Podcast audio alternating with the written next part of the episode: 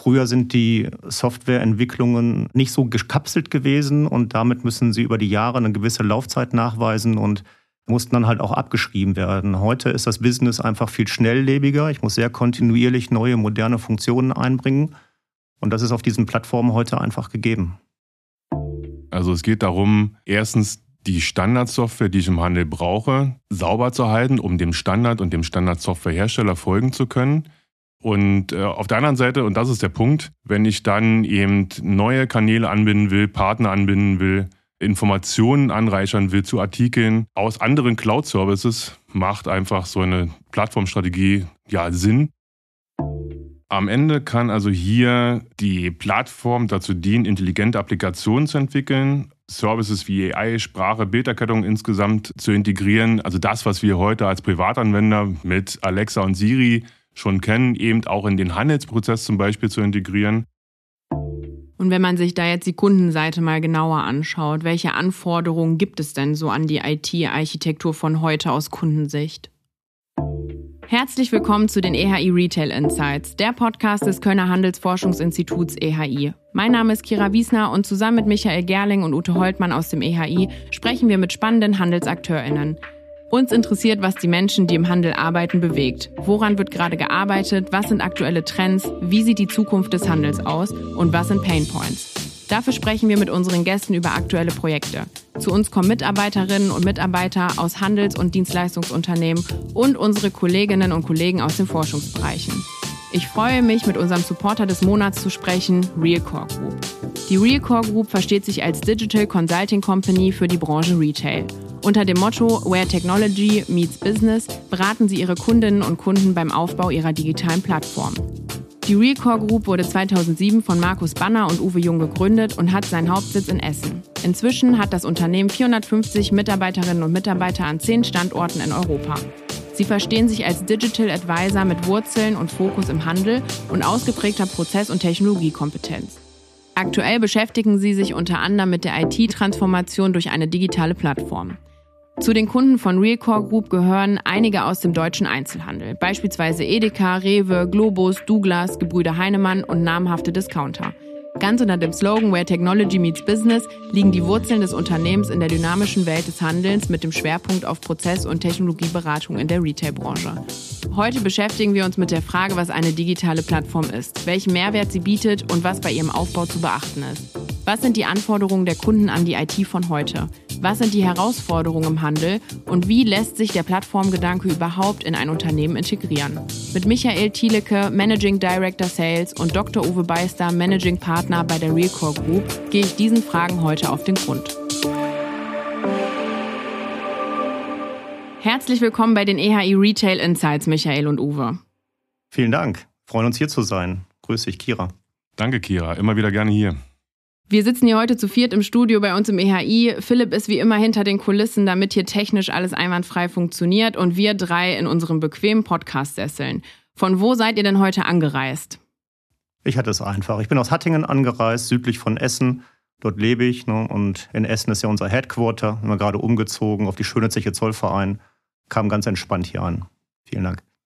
Ja, Entspannung hatte ich auch. Ich bin mit der Bahn angereist. Das ist immer ein kleines Verbankspiel, aber heute war sie pünktlich, so bis auf zehn Minuten.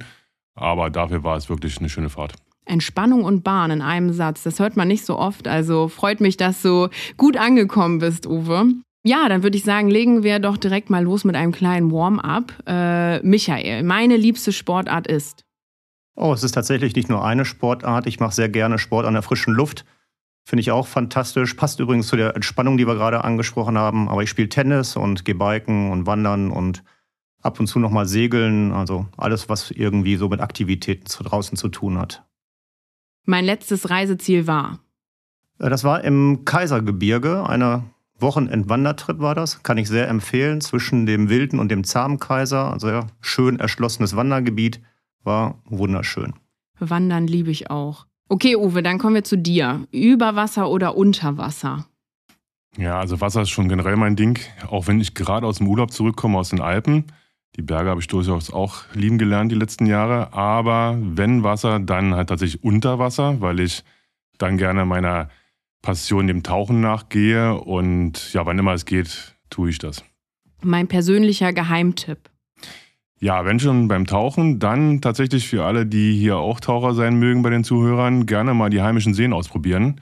Das ist ein bisschen kälter als üblicherweise, aber man lernt doch viel über die heimische Fauna kennen.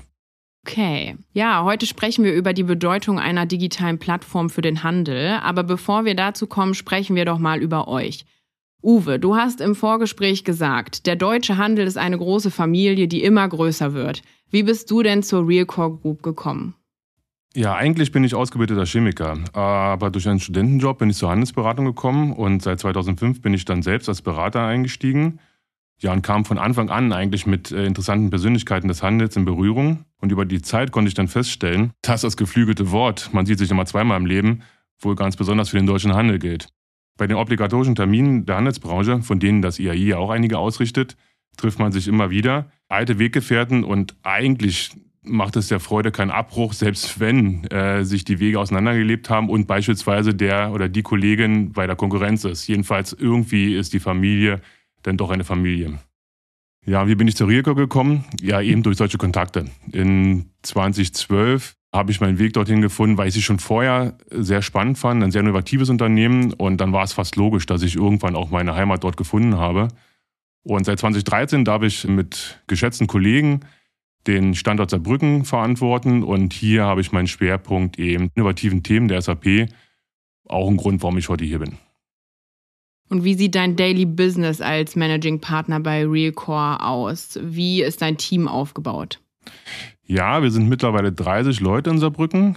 Und äh, ja, ich sagte schon, mein Schwerpunkt sind die innovativen Themen. Deswegen bin ich schon damit befasst, die voranzutreiben, neben meiner Projekttätigkeit. Also ich bin in ganz normalen Projekten noch tätig.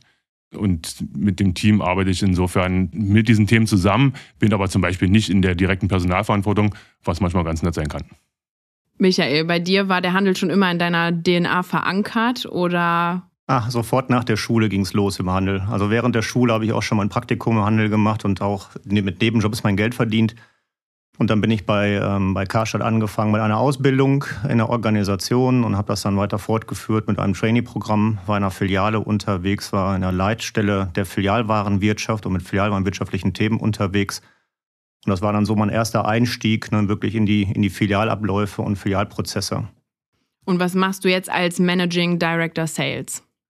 Ja, das äh, mache ich inzwischen ja acht Jahre und ich stimme mich mit meinen Managern und Kollegen von den verschiedenen Standorten ab was sind so die strategischen Vertriebsziele, Marketingziele? Ich arbeite sehr eng mit unserem Bereich Business Development zusammen und äh, natürlich auch mit den Inhabern der Group. Und da stimmen wir so die Leitplanken, Rahmenbedingungen ab, sprechen über ähm, neues Portfolio, die innovativen Themen, die Uwe angesprochen hat. Ne, wie erweitern wir das? Wo können wir das ergänzen? Wo können wir den Kunden Mehrwerte liefern? Und dann trage ich das rüber mit in das Vertriebsteam vor allen Dingen. Und äh, wir schauen, wie wir dann halt diese Ziele umsetzen und unterstützen können. Euer Schwerpunkt bei Realcore liegt auf der Prozess- und Technologieberatung in der Retail-Branche, ganz nach dem Motto Where Technology Meets Business. Euer Herz schlägt also für Technologie.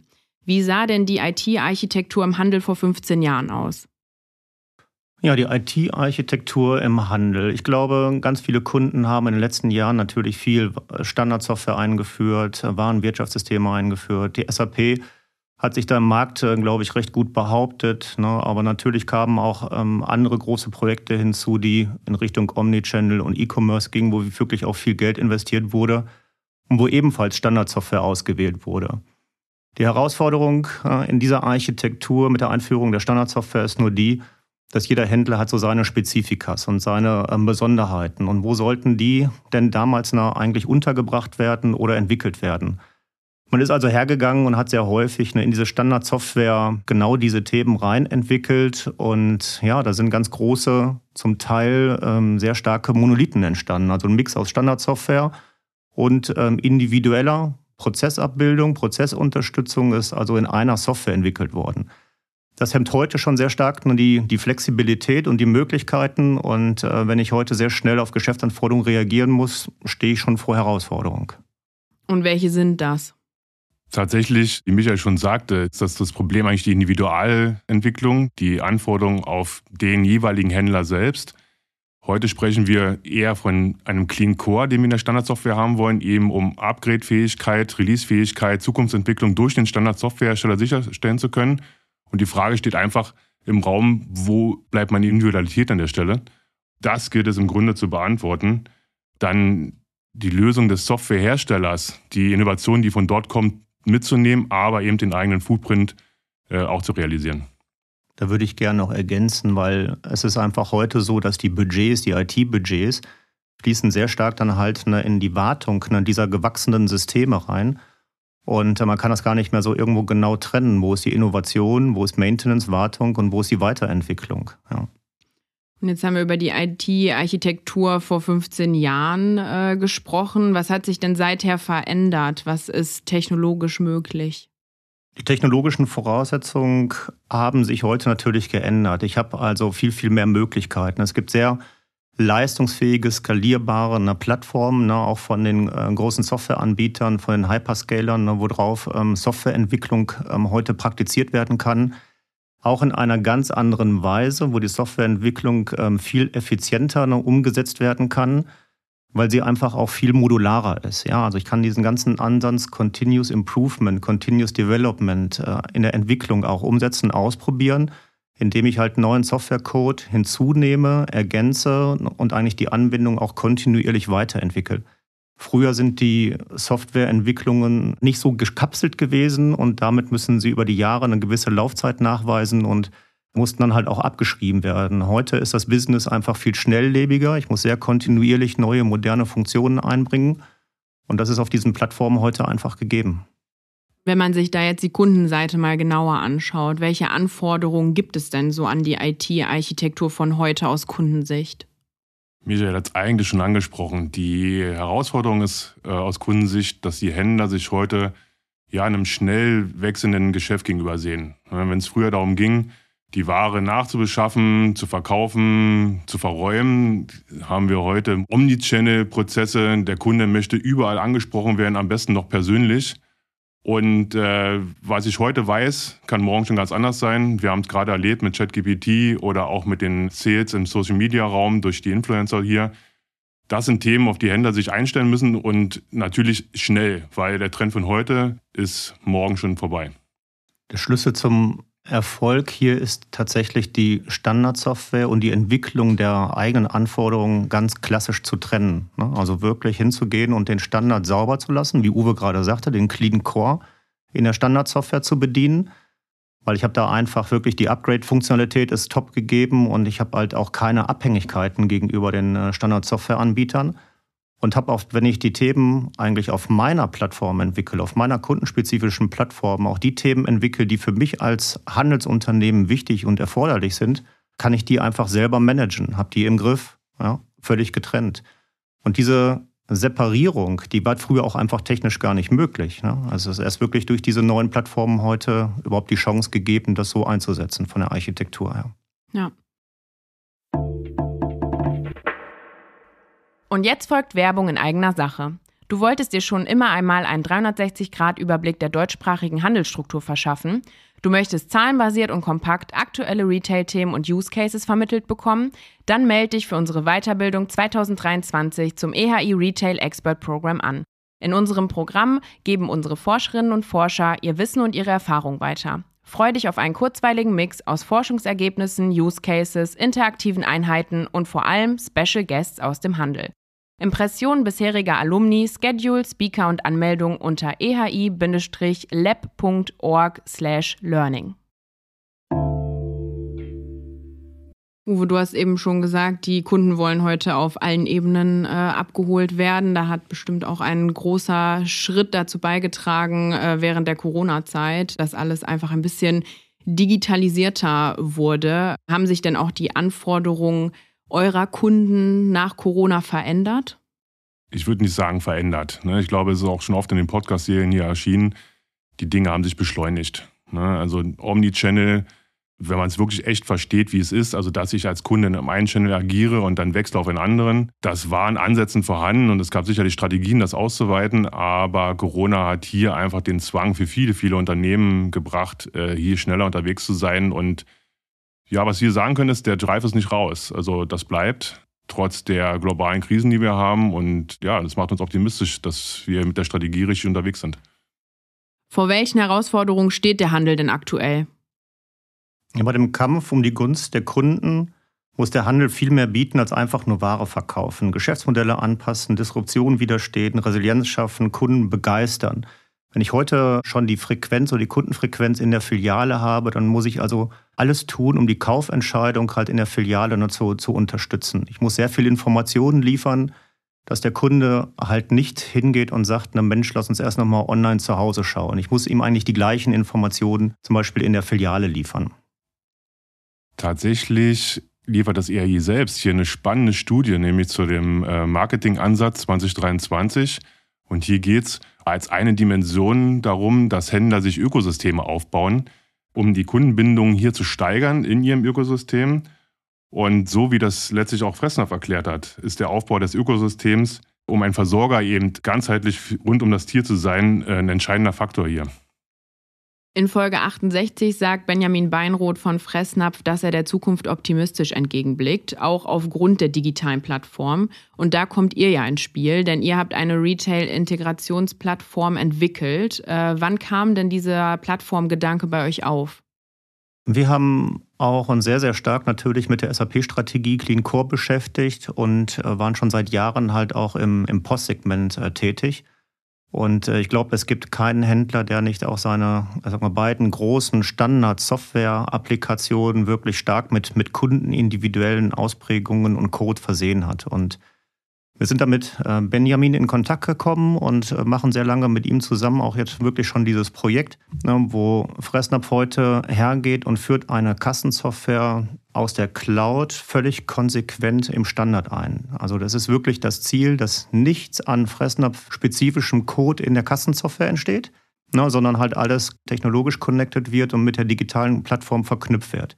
Hier ist die digitale Plattform äh, auf der einen Seite eine Integrationsplattform und auf der anderen Seite aber auch eine Entwicklungsplattform, worüber dann halt äh, zusätzliche Services, die im Ökosystem entstehen, dann halt mit in die Kassenprozesse integriert und aufgenommen werden. Und was kann die Plattform alles? Welche Funktionen deckt sie ab?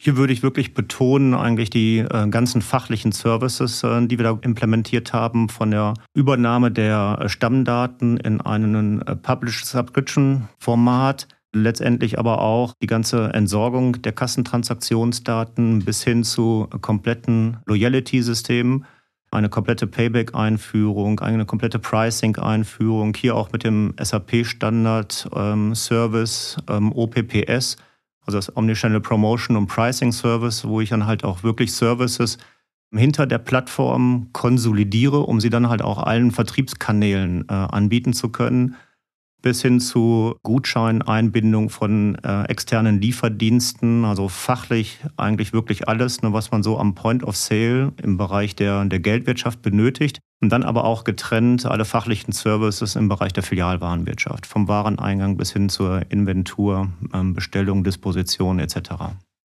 Warum ist die digitale Plattform so wichtig für den Handel? Also es geht darum, erstens die Standardsoftware, die ich im Handel brauche, eben sauber zu halten, um dem Standard und dem Standardsoftwarehersteller folgen zu können. Das ist äh, ja nicht erst seit S4 oder SAP äh, und der Clean Core Strategie ein wichtiger Punkt. Wir haben jetzt viel darüber gehört, dass die Kassensoftware sauber geblieben ist bei Fressnapf beispielsweise. Übrigens nach meinem Dafürhalten das erste Mal, dass ich das in meiner Berufslaufbahn so sehe. Aber natürlich tatsächlich eben auch die SAP Warenwirtschaft mit SAP K und ja, dann eben auch mit S4. Und äh, auf der anderen Seite, und das ist der Punkt, wenn ich dann eben neue Kanäle anbinden will, Partner anbinden will, Informationen anreichern will zu Artikeln aus anderen Cloud-Services, macht einfach so eine Plattformstrategie ja Sinn und äh, hilft mir eben, äh, meine Investitionen einerseits in Standardsoftware zu schützen, denen zu folgen und eben meine Freiheitsgrade zu realisieren, die ich brauche als Händler.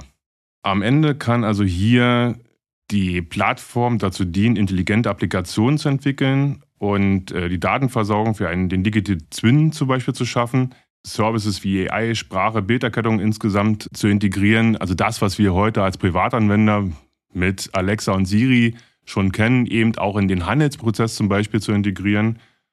Und Die Digitalplattform, und wir haben es schon gehört, ist somit eine Integrations- und Entwicklungsplattform.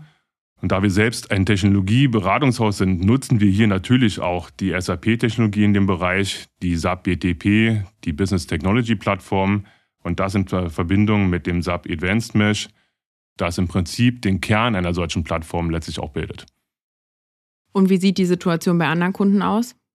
Sehr, sehr unterschiedlich. Der Reifegrad ne, ist, glaube ich, bei den Kunden noch nie so groß und so unterschiedlich gewesen, wie wir ihn im Augenblick im Markt kennenlernen. Auf der einen Seite dann gibt es Kunden, die sehr innovativ sind, natürlich auch, ähm, ich sag mal, entsprechend finanzielle Mittel vielleicht auch einsetzen oder bereitstellen, auch für die Wichtigkeit der IT im Unternehmen und dieses auch bereitstellen können. Und auf der anderen Seite gibt es natürlich auch ähm, Unternehmen, die konnten sich noch gar nicht mit einer digitalen Plattform äh, so auseinandersetzen. Es ist halt auch äh, eine völlige Veränderung ne, der IT-Strategie, ne, auch organisatorisch. Ne, man arbeitet dann halt vielleicht nicht mehr ähm, unbedingt in den jeweiligen Abteilungen oder in den jeweiligen Prozessen, sondern ähm, alle treffen sich mit ihren Entwicklungen, mit ihren Anforderungen und ihren Demands auf einer Plattform. Das muss halt auch organisiert werden auch akzeptiert werden, ne, dass ich halt auch aus meinem, aus meinem Hoheitsgebiet dann halt Themen in Richtung der digitalen Plattform verlagere und umsetze.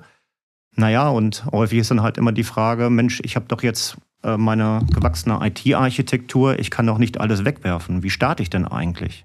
Wenn ich jetzt als Kundin zu euch komme und etwas an meiner IT-Architektur ändern möchte, wie geht ihr denn dann davor?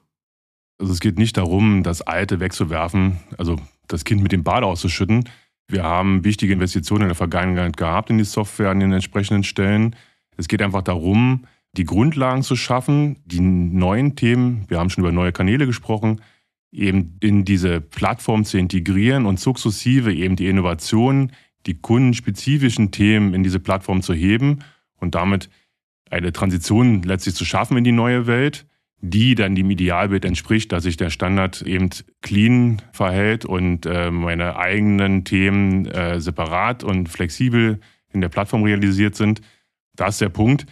Wie gesagt, nicht alles auf einmal mit einer entsprechenden Roadmap abgestimmt. Und zudem muss man auch sagen, die Software, die eingeführt sind, einen Webshop, einen CRM, eine Warenwirtschaft, die haben ihren Sinn, die behalten ihren Sinn im Unternehmen. Es geht halt wirklich darum, hier in diesen Software, in den Standard zurückzukommen und eben die eigenen Entwicklungen, die da künstlich mit reingezogen wurden, nochmal auf eine flexiblere und innovativere Basis zu stellen.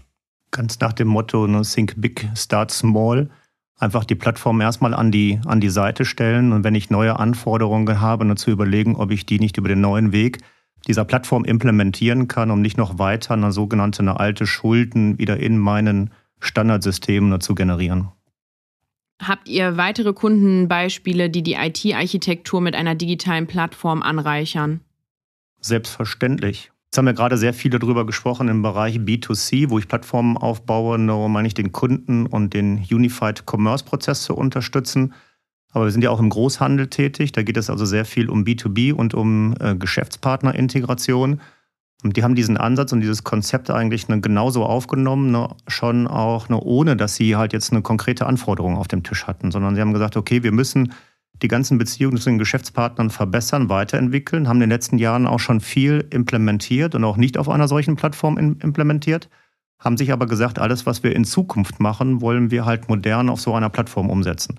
Zum Teil ist es sogar auch so schon passiert, dass man halt auch eine alte Entwicklung auf diese Plattform mit übernimmt und auf diese Plattform hebt und dann dort eine grundsätzlich die ganze Weiterentwicklung wieder forciert. Also ganz strategisches Thema ne, für die ganze Einbindung der Geschäftspartner. Und ebenfalls Integrationsthema und auch äh, Entwicklungsplattform. Und wie viel Zeit muss ich als Kundin denn dafür einplanen für so eine Implementierung? Das ist natürlich relativ. Letztlich kommen wir als Realcore hier mit Best Practices. Das heißt, gerade das, was wir von Michael gehört haben, ne, dass wir eine Plattform erstmal hier an die Seite stellen. Das ist in einem sehr, sehr überschaubaren Zeitraum, wenige Monate, vielleicht sogar eher Wochen als Monate realisierbar. Die Projekte, die darauf ablaufen, das kann sich je nach Use Case natürlich ziehen. Aber das sind eben doch längerfristige strategische Themen zum Teil für die Händler, die alleine deswegen auch brauchen, ohne äh, dass es jetzt rein technologisch begründet wäre. Was ist denn euer USP bei der Implementierung einer digitalen Plattform? Wir als Realcore haben uns auch mit unserem Team so aufgestellt, dass wir sowohl die strategische Beratung, aber auch das technische Konzept unseren Kunden anbieten. Vor allem aber, dass wir ganze Menge Reusables haben, also wiederverwendbare Services, die wir heute schon bei Kunden gebaut haben und die wir kostenfrei wieder in Projekten einbringen können. Und äh, da sind zum Beispiel die fachlichen Themen als erstes zu nennen, die ich vorhin angesprochen habe, alles was die Retail-Prozesse und die Integration halt auch in, in die SAP-Systeme angeht mit dabei. Also wir können also die Stammdatenversorgung in verschiedenen Formaten äh, ergänzend zu einer Sortimentsliste, eine Out of the Box über so eine Plattform abwickeln, aber auch die ganzen Kassentransaktionen in Richtung K und die Themen, die ich vorhin angesprochen habe. Ein besonderes Highlight ist vielleicht das ganze Thema ähm, Payback weil äh, bei Payback ne, sind wir wirklich so weit, dass wir äh, eine Ready-to-Run-Lösung haben, wo wir das komplette Payback-Umfeld von der Punkteeinlösung ähm, bis hin zur Punkteverbuchung und alles, was so dazwischen noch so entsteht, fertig implementiert haben, welches unter anderem auch die SAP adaptiert hat in den SAP Retail Shop und auch ihre Kunden aktiv darauf hinweist, ne, dass diese Lösung und diese Integration über uns zu beziehen ist.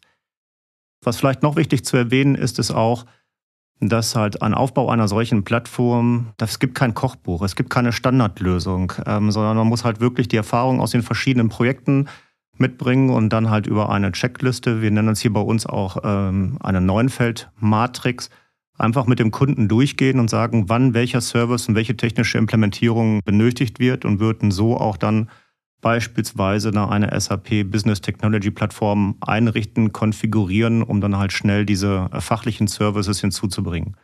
Darüber hinaus, was vielleicht auch spannend ist, neben den fachlichen Services gibt es noch jede Menge technische Services zum Monitoring, zur Überwachung ne, und auch für den Betrieb solcher Plattformen, dass ich also sämtliche Aktivitäten im Blick habe. Wir achten aber auch grundsätzlich darauf, dass wir technologisch unabhängig entwickeln, sodass wir halt auch das ganze Set und die ganze Fachlichkeit und die wir mitbringen, halt auch auf unterschiedlichen Plattformen bei Kunden deployen können. Also glaube ich, ein recht umfassendes Wissen und Knowledge, welches wir aus den Erfahrungen für andere Kundenprojekte einfach mit einbringen können. Vielleicht noch ergänzend, so als Werbung in eigener und in eurer Sache. Wer sich für das Thema Payback interessiert, der mag sich gerne die EAI-Session Automated Stores im September anhören. Da werden wir darüber nochmal referieren. Okay, ja, super. Dann äh, bedanke ich mich bei euch beiden, dass ihr meine Gäste wart und dass ihr nach Köln gekommen seid. Und ja, wünsche euch eine gute Heimfahrt bzw. Weiterreise. Vielen Dank. Vielen Dank auch von unserer Seite für den entspannten Austausch. Vielen Dank, Kira. Es hat echt Spaß gemacht. Das war eine weitere Folge der EHI Retail Insights. Wenn ihr Fragen oder Anmerkungen zum Podcast habt, kontaktiert uns oder vernetzt euch mit uns via LinkedIn. Nächste Woche spreche ich mit Michael über die aktuelle Lage im Handel. Bis dahin.